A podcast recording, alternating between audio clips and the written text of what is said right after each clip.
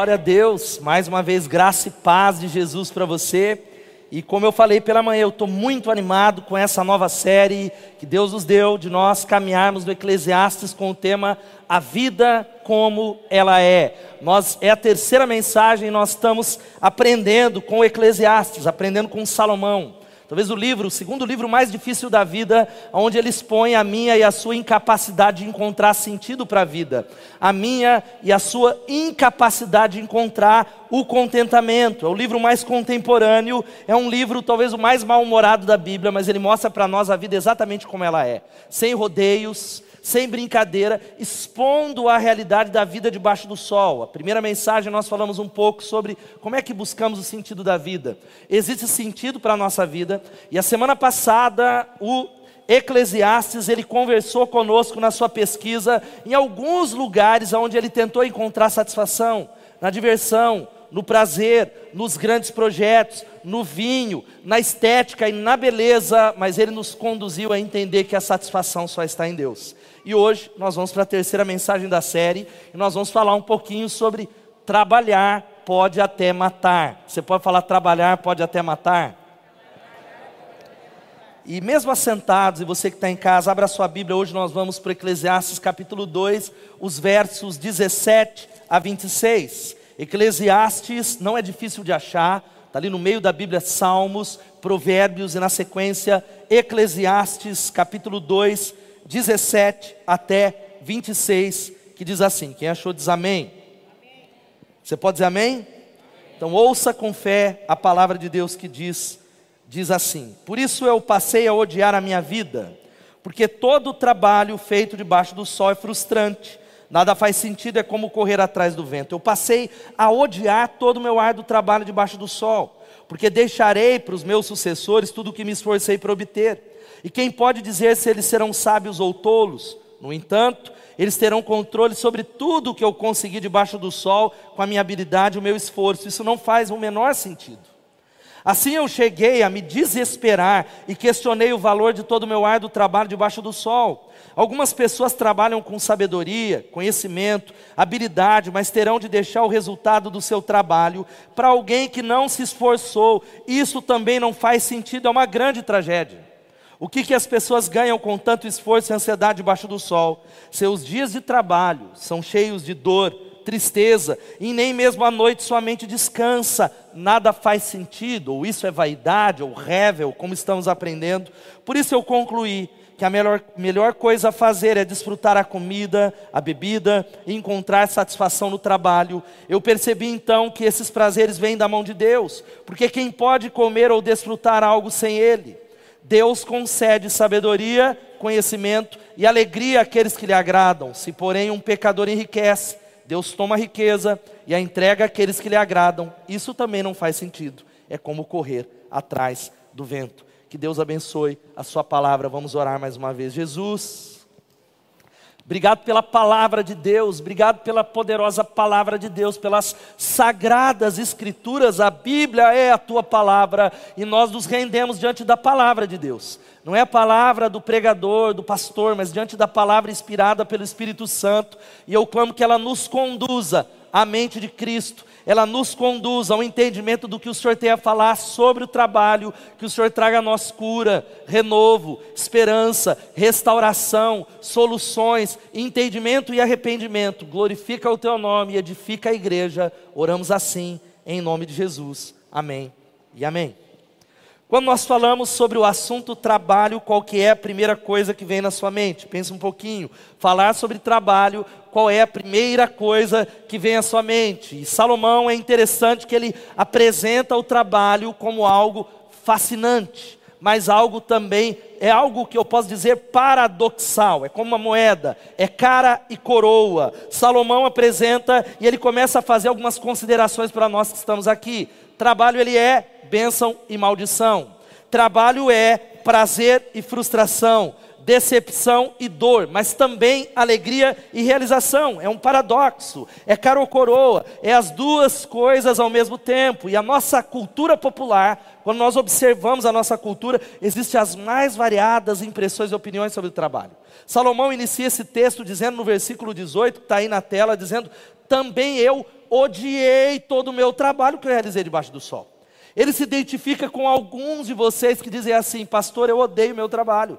Pastor, eu não gosto de trabalhar. Pastor, eu vou porque eu tenho que trazer o pão para minha família. Mas também eu odiei todo o trabalho que eu realizei debaixo do sol, visto que eu havia de deixar para outra pessoa.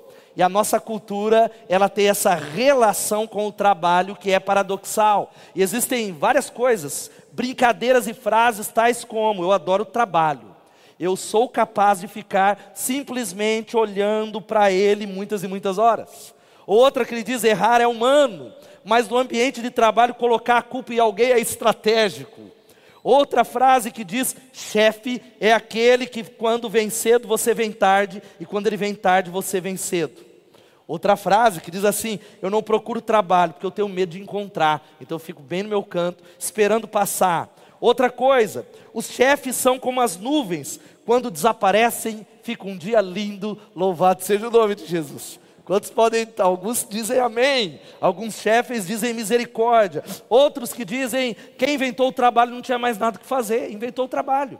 Ou como nós observamos o icônico seu Madruga do Chaves, que você conhece, o vagabundo da vila, que ele dizia o seguinte: olha que está aí na tela, trabalho não é ruim, ruim é ter que trabalhar, gente, trabalho não é ruim.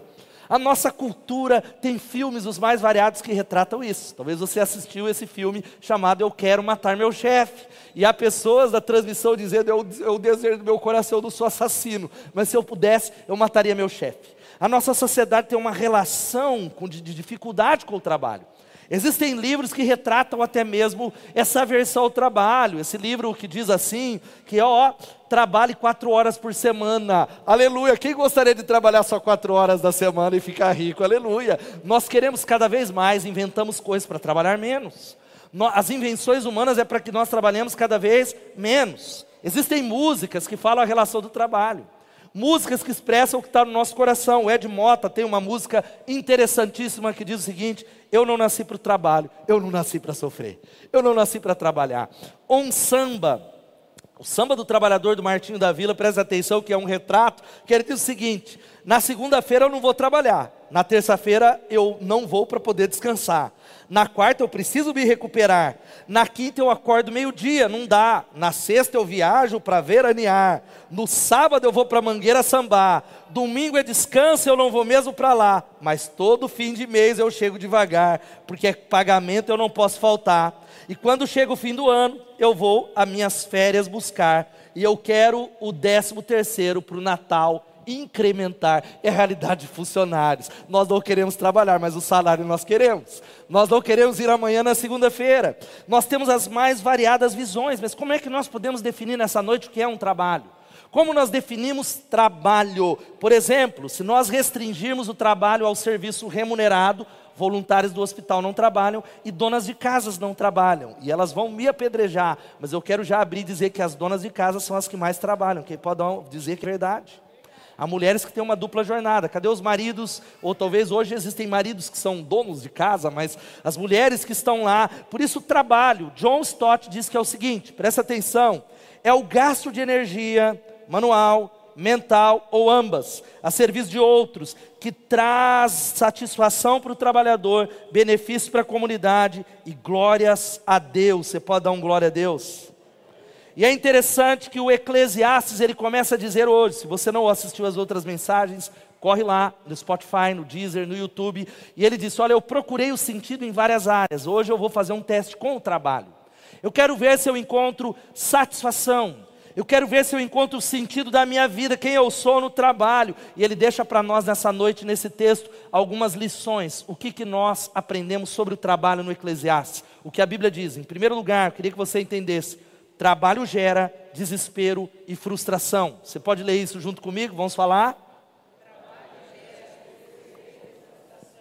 É o que a Bíblia está dizendo e retratando. Ele diz o seguinte: olha, eu corri para a experiência de trabalhar, trabalhar, trabalhar, trabalhar, mas não trabalhar porque é importante, mas para encontrar o sentido da vida.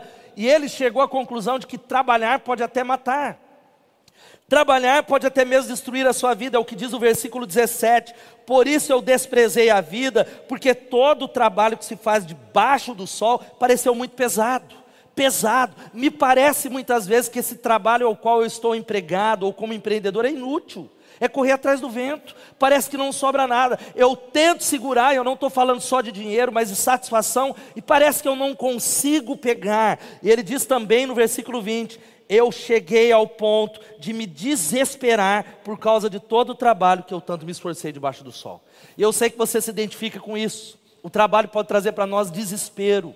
O trabalho é algo essencial, mas a gente precisa guardar um conceito bíblico: o rei pregador. Salomão viveu o que eu e você vivemos, a maldição do trabalho. Eu vou explicar. Diga assim: maldição do trabalho. Porque o trabalho ele é bênção, mas ele é também maldição, porque existe um resultado que você não pode esquecer nessa noite. Guarda isso que eu estou ministrando, porque é a Bíblia. O, o trabalho foi afetado pela queda. Repita comigo, diga: o trabalho foi afetado pela queda. Aí você fala, é verdade, pastor, a queda, a bolsa de valores caiu, afetou. Não é essa queda, é o que a Bíblia chama de pecado. O pecado entra na raça humana, nós somos pecadores. E veja só o que diz Gênesis capítulo 3, 17 a 19, que expressa o porquê trabalho é isso. O trabalho é desesperador, trabalho ele é frustração, é muitas vezes um peso. Olha só a palavra de Deus para o primeiro homem para a primeira mulher. Ao homem ele disse: uma vez que você deu ouvidos à sua mulher e comeu da árvore cujo fruto eu ordenei que você não comesse, maldita é a terra por sua causa. Por toda a vida você terá muito trabalho para tirar da terra o seu sustento, e ela produzirá espinhos e ervas daninhas, mas você comerá de seus frutos e grãos. Com o suor do rosto você obterá alimento, até que volte à terra da qual foi formado, porque você foi feito do pó, e ao pó tornará. Sabe o que, que Deus ele falou? Olha, eu criei um jardim, uma terra que ela geraria recursos e riqueza de uma maneira muito fácil. Não haveria, não haveria esforço, a terra era perfeita, mas por causa do nosso pecado, a terra que responderia, é, nós obteremos alimento, mas com muito suor, com muito cansaço. Uma outra versão vai dizendo que a terra agora, ela dá o que? Espinhos, ervas daninhas, ou uma versão mais antiga, ela dá cardos e abrolhos. Quem conhece essa versão? Agora eu quero dizer para você que é cardos e abrolhos, não ricardos, é cardos. Ricardo, na maioria das vezes, é bom. É cardos e abrolhos. Ele está introduzindo para nós uma realidade que uma das coisas que ele mais detestava era o trabalho dele. Ele dizia: Ó, eu, pastor, domingo à noite, eu vou chegar em casa, sei lá, eu vou comer um lanche e já vai me dar uma depressão, porque eu, como Garfield, odeio segunda-feira. Eu odeio segunda-feira. Eu odeio segunda-feira. Eu amo é sexta-feira. E tomara que ela chegue logo. Quem pode dar glória a Deus? Eu amo é o final de semana. Eu odeio segunda-feira. Ele começa a expressar, ele diz no versículo 18: Eu passei a odiar todo o meu ar do trabalho debaixo do sol. Ele diz na King James, uma outra versão: Eu detesto o trabalho em que eu me afadigo a mera coincidência com a realidade. A palavra aqui no hebraico, essa palavra é saneti, que significa eu detestei. Mais parecido com eu tive aversão. Isso vai desde um desgosto, um ranço pelo trabalho. E eu sei que tem pessoas que dizem assim, pastor, eu não aguento mais, mas eu vou até o fim da vida. Faz 20 anos que eu estou lá, mas eu, eu odeio, ou eu não gosto, ou eu tenho uma aversão. E ele começa a fazer uma pergunta para nós nessa noite que é o seguinte o que o homem recebe como fruto do trabalho. Pare um pouquinho para pensar. Qual é o fruto que você recebe do seu trabalho? Qual é o benefício? O que você tem conquistado? O que você tem deixado? E é o que ele diz nos versículos que lemos, 22 e 23. O que as pessoas ganham com tanto esforço e ansiedade debaixo do sol? O que nós ganhamos? Ele responde: seus dias de trabalho são cheios, preste atenção, de dor e tristeza, e nem à noite a sua mente descansa. Nada faz sentido, é revel é vaidade, é nuvem de nada. Isso está dizendo para nós que essa é uma realidade que eu sei que você encara isso, você enfrenta isso. Há muitos momentos que você diz: meus dias é cheio de dor e tristeza. Muitas noites eu passo em claro, muitas noites, ou como um funcionário, ou como um empreendedor, eu não consigo dormir. É, este assunto está tomando meu coração, porque debaixo da terra, debaixo do sol, existem um monte de obstáculos quando se trata de trabalho. Eu quero citar alguns aqui. Poderíamos fazer uma série, ano que vem eu quero pregar uma série sobre trabalho, e eu posso falar muitos. Primeiro, ingratidão. Ingratidão. Todos nós que estamos aqui podemos dizer: olha, eu cuidei, eu ministrei, eu abençoei, um funcionário saiu e me processou. Ou o contrário, você é um funcionário, dedicou a sua vida a uma empresa, as suas habilidades, você fez o seu melhor, mas na hora do corte, o primeiro que rodou foi você. A empresa não ficou preocupado com a sua dedicação, ingratidão. Ingratidão de um chefe que não deu, deu obrigado, de uma promoção que apareceu para alguém menos capaz de uma oportunidade que você perdeu. É uma das razões. Uma outra coisa que nós sabemos que nós enfrentamos no ambiente do trabalho é injustiça. Diga-se injustiça. Quantos aqui já foram injustiçados no ambiente de trabalho? Levanta a mão, diga eu já fui. Ou talvez, se você não levantou a mão, porque é você o que comete a injustiça contra pessoas. Mas o versículo 21 diz o seguinte: ele falou que algumas pessoas, olha aqui, trabalham com sabedoria, conhecimento, habilidade, mas terão que deixar o resultado do seu trabalho para alguém que não se esforçou. Isso não faz sentido, é uma tragédia. Isso é, é, é pegar o meu trabalho e não conseguir segurá-lo, e é um fato. Olha aqui para mim se isso não é verdade. O mais triste é que no final outra pessoa fica com o lucro do nosso trabalho. É o governo que expolia o cidadão expolia os empreendedores. E nós trabalhamos, trabalhamos, trabalhamos, e quem é que fica com o lucro? A sua empresa. Ou talvez o seu chefe, ou alguém que está explorando, ou talvez o governo federal, não sei qual é a questão, mas ele está dizendo que um homem faz o trabalho, mas é outro que fica com a riqueza. Talvez você falou, não vou ser funcionário de ninguém, porque eu não quero trabalhar para ninguém. É uma mentalidade errada, mas vamos dizer que é por isso que você é um pseudo-empreendedor. E você descobriu que o governo está garfando 27%. O governo está garfando o seu dinheiro e ficando com o seu lucro. Quem pode dizer Deus tenha misericórdia? Injustiça, injustiça. O trabalho em si é labuta e problema, dores e desgostos. E sabe por que, que Salomão está dizendo isso para nós? Olha aqui para mim, em nome de Jesus. Se você fizer do trabalho, não importa o centro da sua vida, olha o que diz o Philip Heiken, se você fizer do seu trabalho a sua vida, vai deixar você vazio. Se você fizer do seu trabalho a extensão da satisfação, ou procurar preenchimento no seu trabalho, é um problema da nossa sociedade. Nós achamos que a nossa, a nossa identidade é definida por aquilo que nós fazemos. Quando nós encontramos alguém, a primeira pergunta que a gente faz, olha, oi Jean, tudo bem? Estou te conhecendo. O que, que você faz? Em que você trabalha? Por que, que eu não pergunto que time ele torce? Ou que tipo de nó no sapato ele dá, ocidental ou oriental? Ou que sorvete ele gosta? Nós falamos de trabalho, porque nós vinculamos a nossa identidade àquilo que nós fazemos. Qual é o problema? Você não é o seu trabalho. Não é o que você faz que define quem você é. E isso faz com que pessoas mintam e tenham vergonha daquilo que elas fazem. Pessoas têm vergonha, nós começamos a dizer, ir atrás de profissões que Deus não nos chamou, ir atrás de algumas profissões que nós nem queremos, mas para que nós possamos nos posicionar, é o trabalho debaixo do sol. Uma outra coisa, o versículo 4 de, de um próximo texto, que talvez nós não vamos estudar, não dará tempo, mas eu queria que você lesse comigo esse texto. Vamos ler todos juntos? Então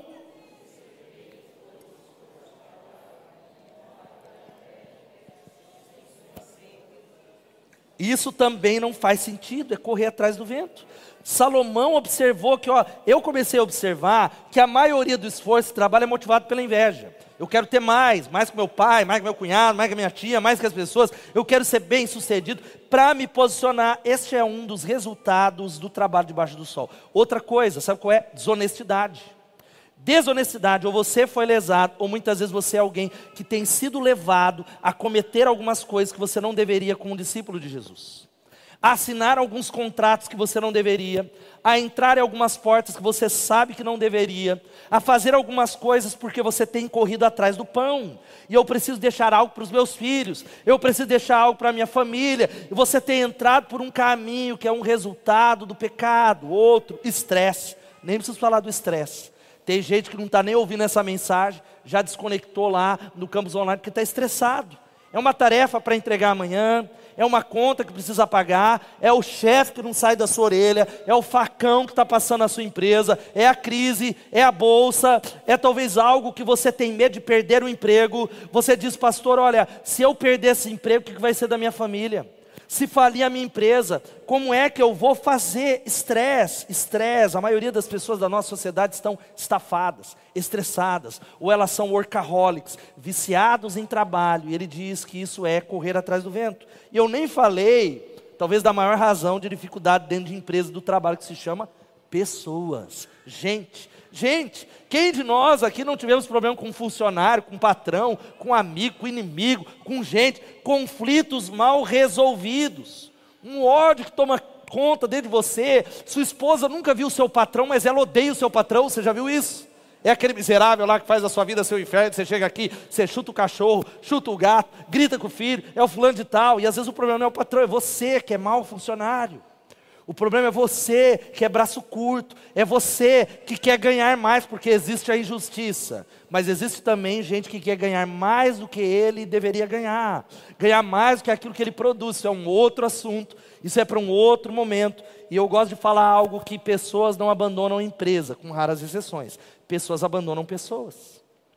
É o fruto do trabalho debaixo do sol. Uma outra coisa que Salomão vai dizendo, olha que para mim é sério, essa talvez é uma grande angústia, é trabalhar, trabalhar, trabalhar, trabalhar e o meu trabalho não deixar algo de valor para minha família e para a sociedade. É uma questão que nós dizemos, está valendo a pena mesmo? Será? Será que aquilo que eu faço de segunda a segunda, ou de segunda a sexta, ou de segunda a sábado, está fazendo alguma diferença na vida de alguém? Está mudando a sociedade, e ele vai dizendo nos versículos 18 a 19: Eu desprezei todas as coisas pelas quais eu tanto me esforçara debaixo do sol, porque eu vou ter que deixar para alguém que vai me suceder. E ele continua: E quem pode dizer que ele será sábio ou tolo? Contudo, terá domínio sobre tudo que eu realizei com o meu trabalho, com a minha sabedoria. Isso não faz sentido. É algo que nessa cidade você já ouviu casos de empresas, em Piracicaba já aconteceu muito, não vou dar nome, de empresas bem-sucedidas no passado, que quando o empreendedor, o chefe, o pai morreu, deixou para os filhos que afundaram a empresa. Quantos já ouviram casos assim? Filhos, e Salomão está falando exatamente isso. Olha, eu não sei, o meu trabalho, o meu legado vai ficar para filhos, e glória a Deus pelos filhos, mas quem sabe se eles vão ser sábios ou tolos? Quem sabe se eles vão é, é perder tudo do dia para a noite, não vão valorizar, ou talvez vão colocar tudo a perder. Talvez, Salomão, se você conhece a Bíblia, ele estava olhando para o filho dele, Roboão. Você sabe que Roboão foi o filho, no reinado de Roboão, o, o reino do sul e o reino do norte foram divididos. Ele perdeu das doze tribos dez. Roboão perdeu tudo. Era um filho tolo. Era um filho bobo, sem sabedoria. Você acha que Salomão não sabia disso? Ele olhava para o filho dele e falou: Vai dar ruim isso aqui. Ele vai botar a perder. Vai dar ruim. O menino só fica curtindo com meus cavalos, e moto, e festa, e balada. Vai dar ruim. Isso não faz sentido. Ou é talvez a questão do legado. O que, que eu vou deixar para minha família? Nenhuma casa eu deixei. O que é que eu vou deixar? Porque trabalho, presta atenção, gera escravidão. Agora, qual que é o problema para mim e para você? O problema é que nós trabalhamos para nós. Nós trabalhamos para a nossa glória, nós trabalhamos somente para nós, nós trabalhamos para os faraós desse mundo, e nessa perspectiva debaixo do sol, presta atenção: trabalho pode até matar. Repita comigo e diga: trabalho pode até matar. Pode matar a alegria, pode matar uma vocação. Não bate algo no nosso coração? Será que está valendo a pena? Será que vale a pena? Isso acontece com pastores. E eu sei que isso é um pensamento que passa. Será que está valendo a pena todo esse esforço? Será que as pessoas estão ouvindo essa palavra ou só estão aqui educadamente disfarçando? Será que está trazendo transformação? Isso vale para todo o trabalho que nós fazemos. Mas Salomão ele não para por aí. Ele traz algo mais positivo e a segunda lição, o segundo ponto é o seguinte: com Deus, o trabalho pode gerar profunda satisfação. Dá um glória a Deus por isso. É tão interessante em Deus, em Deus, que é a palavra que usamos na primeira mensagem, coram Deus, diante de Deus, quando o nosso trabalho, debaixo do sol, o nosso trabalho que expressamos aqui, nós colocamos esse trabalho diante de Deus. E o texto, veja só, no meio do desespero, esse é um texto desesperador, irmãos ouviu que eu comecei a pregar aqui, dá vontade de fazer assim, ó, igual o Didi Mocó. Ah, ah, vou morrer. Vou pedir a conta e vou viver do Bolsa Família, eu vou ficar lá. É no meio de um cenário desesperador, ele faz uma virada surpreendente. Ele pega tudo isso, ele faz uma virada e é como se ele abrisse um parede e falou: Ó, eu falei tudo isso, é a realidade, a vida como ela é, mas olha, eu vou te dar uma chave. Eu, é uma piscadela, e aí ele entra nos versículos 24 e 25 e ele diz assim para nós: por isso eu concluí que a melhor coisa a fazer é desfrutar a comida e a bebida e encontrar satisfação no trabalho. Eu percebi então que esses prazeres vêm da mão de Deus, porque quem pode comer ou desfrutar algo sem Ele? Dá um glória a Deus. Ele aponta para Deus. E ele começa a dizer, gente, eu falei tudo que o trabalho é. É isso, é maldição, é desesperador, tem injustiça. Porém, quando olhamos acima do sol, Porém, quando nós trazemos Deus, o Eclesiastes começa a ver aqui nesse texto a diferença entre viver para Deus e viver sem Ele, trabalhar para Deus ou trabalhar para nós, trabalhar para a glória de Deus ou trabalhar para a nossa glória. E ele faz duas alegações no livro todo. Primeiro é que a vida é revel, a vida é vento, a vida é vapor, a vida ela é frágil e passageira, mas por outro lado, a alegria é possível e ela é boa. Aleluia, dá um glória a Deus. Pastor, essa mensagem não está indo contrariar a mensagem do domingo passado, não. É a mesma perspectiva. Ele continua dizendo a mesma coisa. Ele está dizendo, gente, a alegria, se você corre atrás dela como um fim, e você acha que tudo isso vai satisfazer, não vai, é vazio. Mas quando você recebe de Deus, quando você abre o seu coração dizendo, Deus, a minha satisfação está no Senhor, aí a nossa vida muda. É o que provoca a diferença entre alegria e tristeza. Sabe qual que é o que provoca a diferença? Deus. Você pode dar um glória a Ele, dá um glória a Deus. É uma palavra, é Deus. E no texto, até agora Deus não foi mencionado. Se você tem lido Eclesiastes, você vê que até agora Deus não foi mencionado. Mas quando ele introduz isso, ele está falando para nós que quando se trata de trabalho, Deus faz toda a diferença. Louvado seja o nome de Jesus. Quando Deus é incluído, Ele faz toda a diferença, porque as coisas escapam da nossa mão, irmão. Você está aqui falando é verdade, olha, parece que eu, quanto mais eu tento conquistar, mais vai embora, mas quando nós recebemos das mãos de Deus, ninguém pode tirar da nossa mão, louvado seja o nome de Jesus. É o que diz um pastor extraordinário chamado Ray Stedman. Ray Stedman, ele está dizendo algo para nós, não é estranho, que quanto mais você corre atrás da vida tentando recuperar o fôlego após cada prazer, menos você encontra. Mas quanto mais você receber a vida como um presente das mãos de Deus, respondendo com gratidão pela alegria do momento, mais parece vir na sua direção. Sabe qual é o nosso problema? É a ânsia que eu e você temos de extrair das coisas algo que eles não podem dar.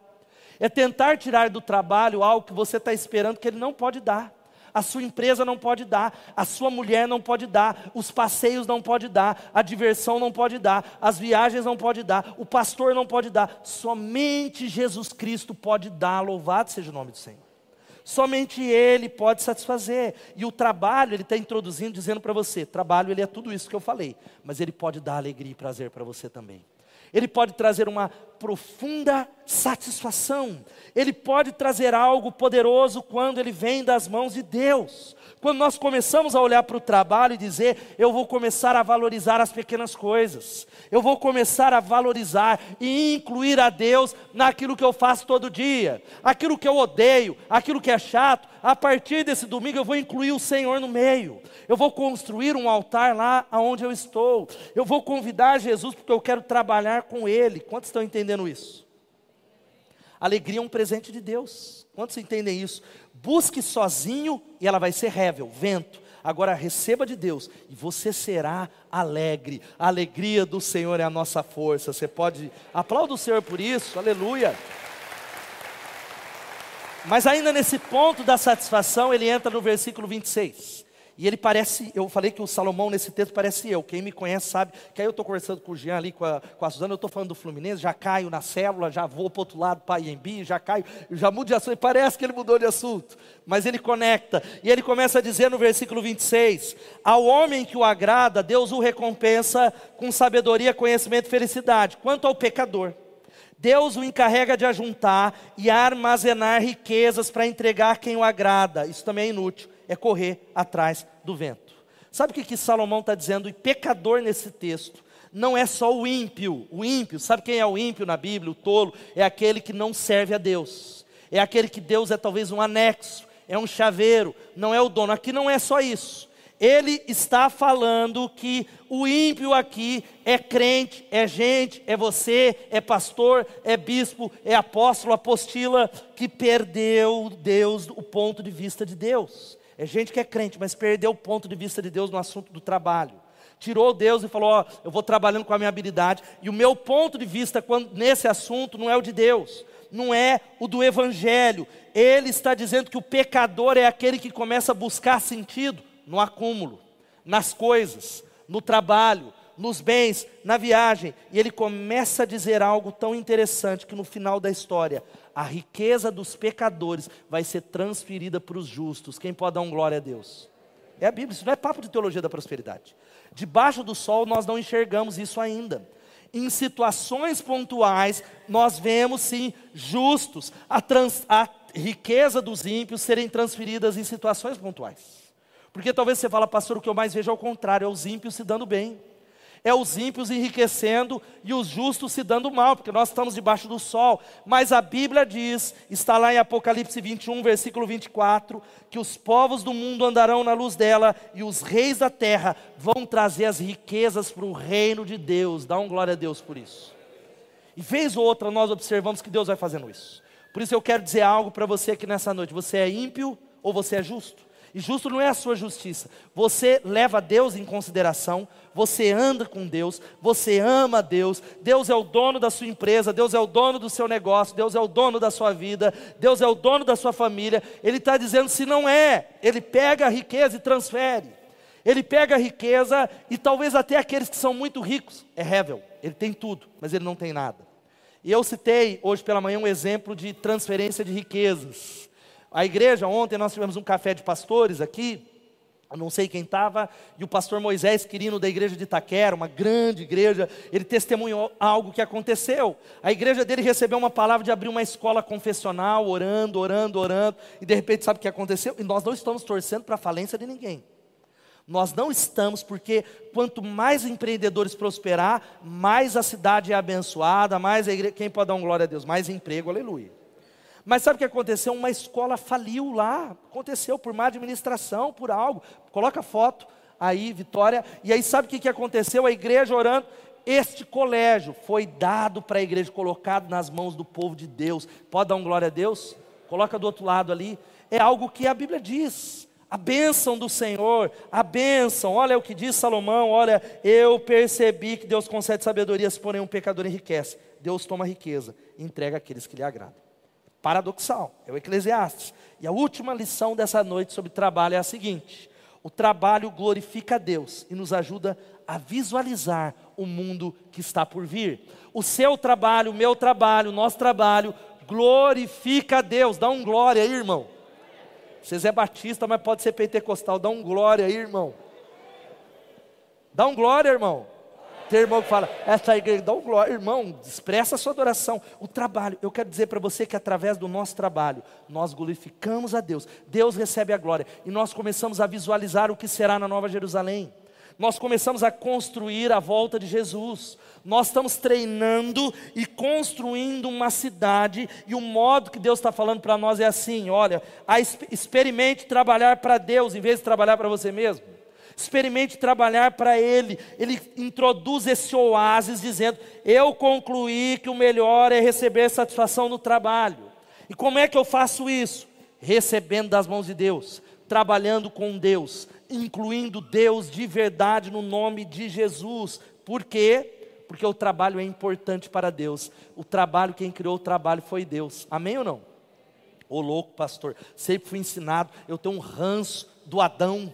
Até hoje tenho um ódio do Adão, porque eu queria estar no paraíso. Quem criou o trabalho foi Deus. Amém? Ah, não sabia? Gênesis 2,15 diz o seguinte: O Senhor Deus colocou o homem no jardim do Éden para cuidar dele e cultivá-lo. Deus criou o homem para trabalhar. Aplauda o Senhor, vou trabalhar, povo de Deus. Aleluia. Deus criou o trabalho, gente. Deus criou o trabalho. Nós trabalhamos porque nós somos a imagem de Deus. Nós imitamos a Deus. Agora deixa eu abrir um parênteses aqui para você. Tem gente que ouviu, não está ouvindo o terceiro ponto, já desligou e já, já pegou a mensagem e falou: agora que eu vou pedir a conta, eu vou ficar só no Bolsa Família, eu vou ficar de boa. O trabalho é maldição, já que trabalho pode até matar, eu quero é viver, então eu não vou trabalhar. Eu quero dizer que a Bíblia também alerta isso sobre nós que estamos aqui. Paulo diz o seguinte, 2 Tessalonicenses capítulo 3, 10 e 11, um alerta para nós. Quando ainda estávamos com vocês, nós ordenamos isso. Se alguém não quiser trabalhar, também não coma. Amém? E ele continua, porque ouvimos que alguns de vós, vagabundos, seu madruga gospel, estão ociosos, não trabalham e andam se intrometendo na vida alheia. Existem pessoas que não querem. Ele está dizendo basicamente assim: você não quer trabalhar? Beleza, mas fica em jejum eterno. Não quer trabalhar? Não coma também. Não quer trabalhar? Porque eu ouvi, Paulo falou assim: ó, contaram para mim no corredor, o pastor, o apóstolo Paulo, falaram para mim, ah, foi fofoca, que tem gente que anda ocioso, quer arrumar trabalho e fica fofocando na vida dos outros. Eu abro um parênteses para dizer, e eu digo isso na nossa igreja. E talvez você tenha o seu trabalho lá, mas crente que não trabalha dá trabalho. Você pode dizer assim: crente que não trabalha dá trabalho? Meu irmão, você precisa servir na casa de Deus, na obra de Deus. Dá um glória a Deus por isso. Porque você fala, não, mas não quero. O diabo vai encher sua cabeça. Sua cabeça vai ser uma mente suscetível a ver os defeitos. Porque quem trabalha não tem tempo de ver os defeitos. Paulo está dizendo, ó, vamos trabalhar Vamos trabalhar, povo de Deus. Isso é só um parênteses. E aí eu introduzo algo, por que, que o trabalho é algo que glorifica a Deus. Sabe como é que você glorifica a Deus? Trabalhando direito, sendo um funcionário excelente, honrando a Deus com aquilo que está na sua mão. Como diz um grande teólogo, Michael Horton: todo mundo quer salvar o mundo, mas ninguém quer lavar a louça. Todo mundo, eu quero viver para Deus, mas trabalhar direito você não quer. Eu quero a glória de Deus que foi pregada essa noite, mas você é o funcionário que chega atrasado é o funcionário que não é o melhor no que você faz, é o funcionário que só fica com a primeira parte da moeda, que trabalho é maldição, e não honra a Deus, não glorifica a Deus, não sinaliza o reino de Deus, mas eu quero dizer algo para você: você foi criado para trabalhar, amém? Nós somos a imagem de Deus, e Deus é glorificado quando nós imitamos a Ele. Sabe como Deus é glorificado? Quando nós imitamos Ele com algumas coisas, ocupando-nos de atividades únicas para os seres humanos ocupando-nos, por exemplo, isso inclui ser um empresário. Ser um empresário, nós imitamos Deus, que exerce autoridade. Imitando talvez ser talvez um produtor, produtor cultural, produtor das mais variadas áreas, imitando Deus que cria, ou talvez empregando funcionários, ajudando pessoas. Eu quero dizer para você, para você mudar, o seu trabalho é uma oferta de adoração a Deus. Quando você faz o que você faz como uma expressão para Ele, é uma oferta de adoração ao Senhor. Quantos estão entendendo? Diga amém. Muitas pessoas podem ser tocadas com a sua contribuição. E todo trabalho é importante. Você pode dizer que todo trabalho é importante? Menos tráfico de droga, prostituição, isso não, né? não precisa nem explicar para a igreja. Porque aí o cara pega, já falou que todo trabalho é importante.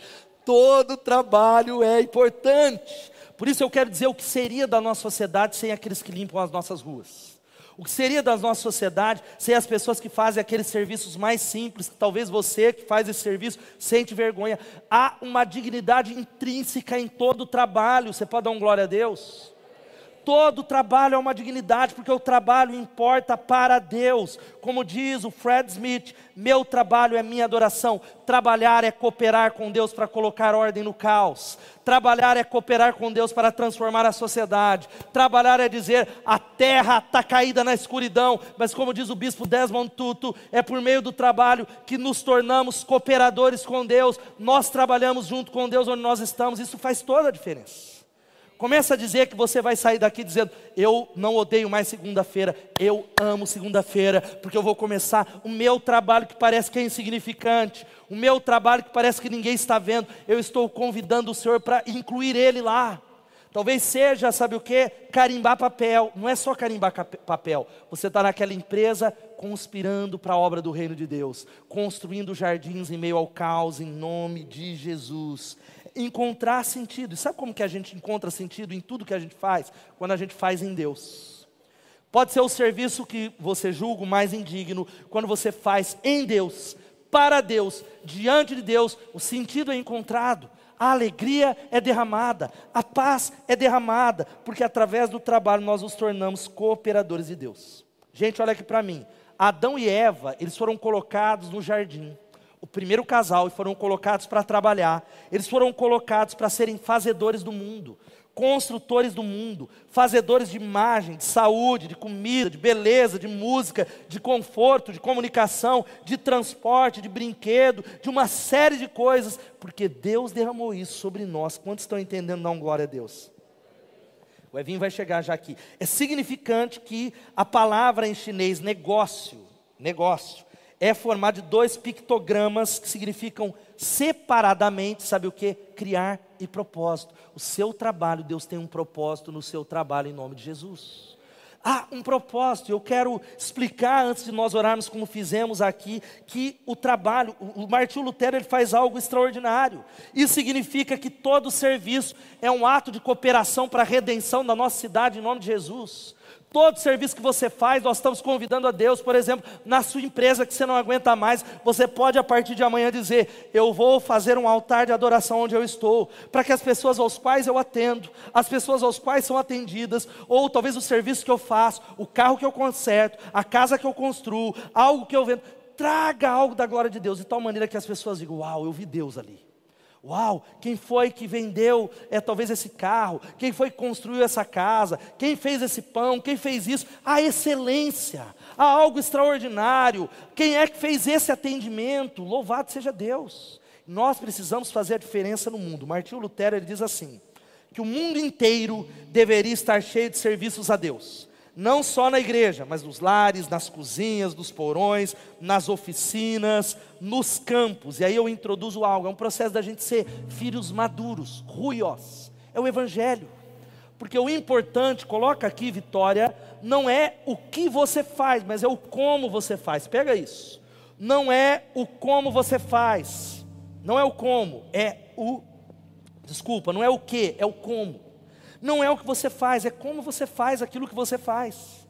É o que diz esse camarada, um poeta, muitos anos atrás, o John Ruskin, ele disse que a maior recompensa do nosso trabalho não é o que pagam por ele, mas aquilo em que ele nos transforma. Meu irmão, minha irmã, o seu trabalho está te transformando para o bem e para o mal. Aquela frase que diz que é o operário que faz a obra, mas a obra também faz o operário. O trabalho pode transformar a sua vida numa bênção ou numa maldição, depende para quem você está trabalhando. Não é onde, não é o que, mas é como, é como nós estamos fazendo, e é, por exemplo, é coisas extraordinárias que pode acontecer, e Deus quer fazer isso. Quantos são servos de Jesus nessa noite no campus online? Diga eu sou, dá um glória a Deus. Você já parou para pensar no churrasco da empresa? Pessoas procurando o Evinho, procurando ali o Rodrigo, procurando pessoas ali o Jean, e a pessoa falando: Ó, oh, meu marido melhorou muito desde que começou a trabalhar com o Senhor.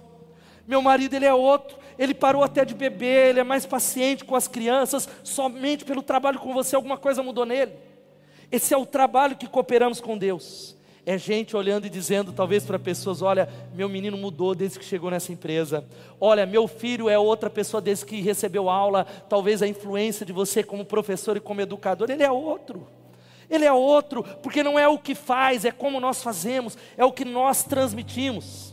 É gente dizendo assim, talvez, ó, o trabalho não paga muito, está pagando pouco, mas há, não há preço, não há dinheiro que pague o privilégio de trabalhar com fulano de tal. Está junto com ele. Como nós aprendemos em nome de Jesus, porque veja só, o trabalho bem feito glorifica a Deus. Diga se o trabalho bem feito glorifica a Deus. Mas fala com convicção, meu irmão nós, hoje pela manhã eu falei algo e eu quero ler esse versículo, memoriza ele. Provérbios 22, 29 fala algo extraordinário que nós precisamos resgatar como povo de Deus, como povo de Cristo, como filhos maduros ruios. Olha só o que diz: Você já observou um homem habilidoso do seu trabalho? Será promovido ao serviço real, não vai trabalhar para gente obscura. A maioria de nós não fazemos o nosso melhor, não buscamos aperfeiçoamento, a gente só reclama do trabalho que está na nossa mão não é? A gente só reclama, reclama, reclama, reclama. Eu já preguei isso, que só vai ser colocado no muito sendo fiel no pouco. Só vai para o palácio sendo fiel no calabouço. Só vai ser promovido e vai sair no deserto, aprendendo a honrar a Deus ali, dizendo: Deus está aqui. Como José, Deus era com ele, e nós, eu creio que na igreja Batista Betel, a igreja de Jesus, nós deveríamos ser os melhores funcionários dessa cidade para a glória de Deus, amém? Você não entendeu? Nós deveríamos ser os melhores, os melhores profissionais da cidade, quem sabe do país. As melhores empresas, os melhores construtores, os melhores professores, os melhores mecânicos, os melhores soldadores, os melhores professores de educação física, os melhores, os que glorificam a Deus, porque colocam o coração ali em nome de Jesus. Mas o que eu vejo é o contrário. É gente que é de Deus que faz um serviço de baixa qualidade. É gente que é crente fora, vou abrir um parênteses, gente que é o 007 gospel, conhece? Ninguém sabe que você é crente lá, porque você dá tanto mau testemunho você tenta esconder e um dia o cara olha, você é crente? Eu eu sou crente, eu sou, eu sou de Jesus. Não parece, não parece.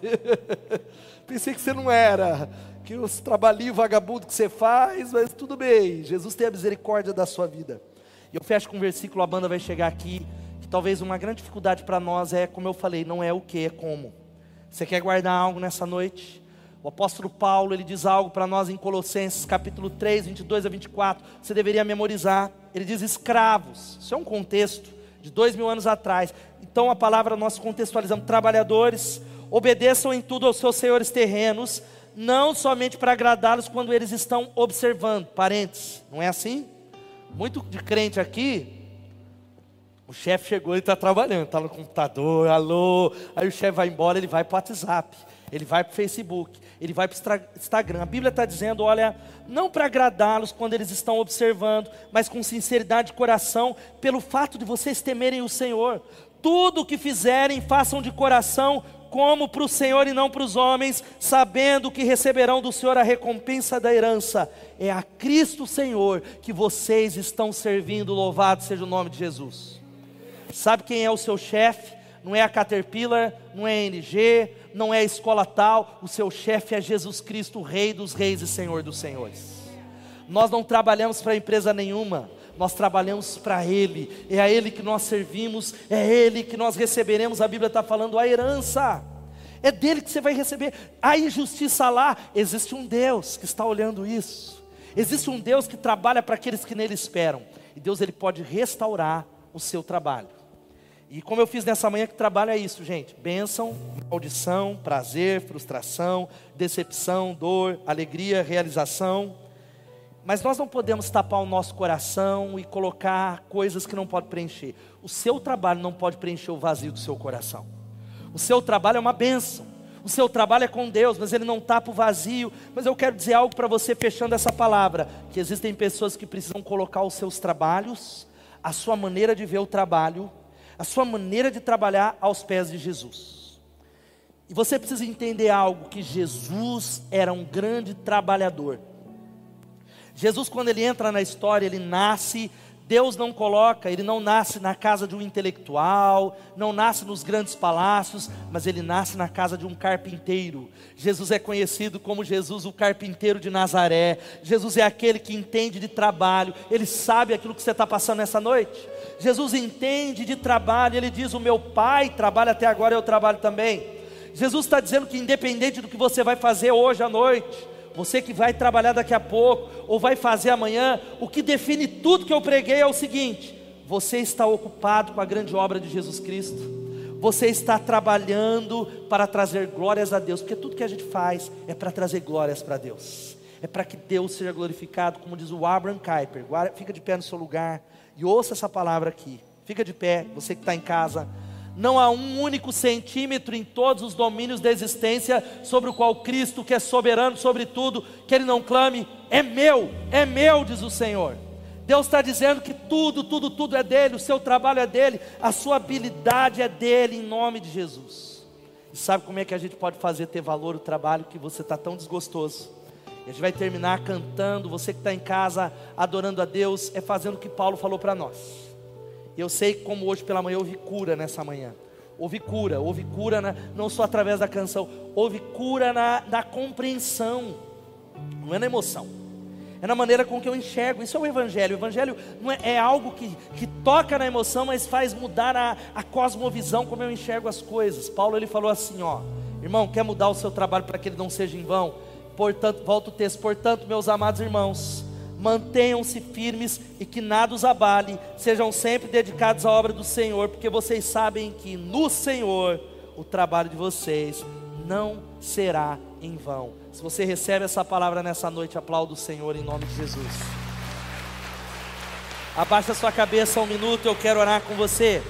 Antes de você ir embora e você que está em casa, eu quero fazer dois convites nessa noite para você que está no campus online ou aqui. Se você é alguém primeiro que está recebendo Jesus, você entendeu e você diz, pastor, olha, eu estou entregando o volante da minha família, da minha vida para Jesus Cristo, porque eu preciso. Eu entendi que a vida sem Ele é frágil, é rével, é vapor, é nuvem de nada.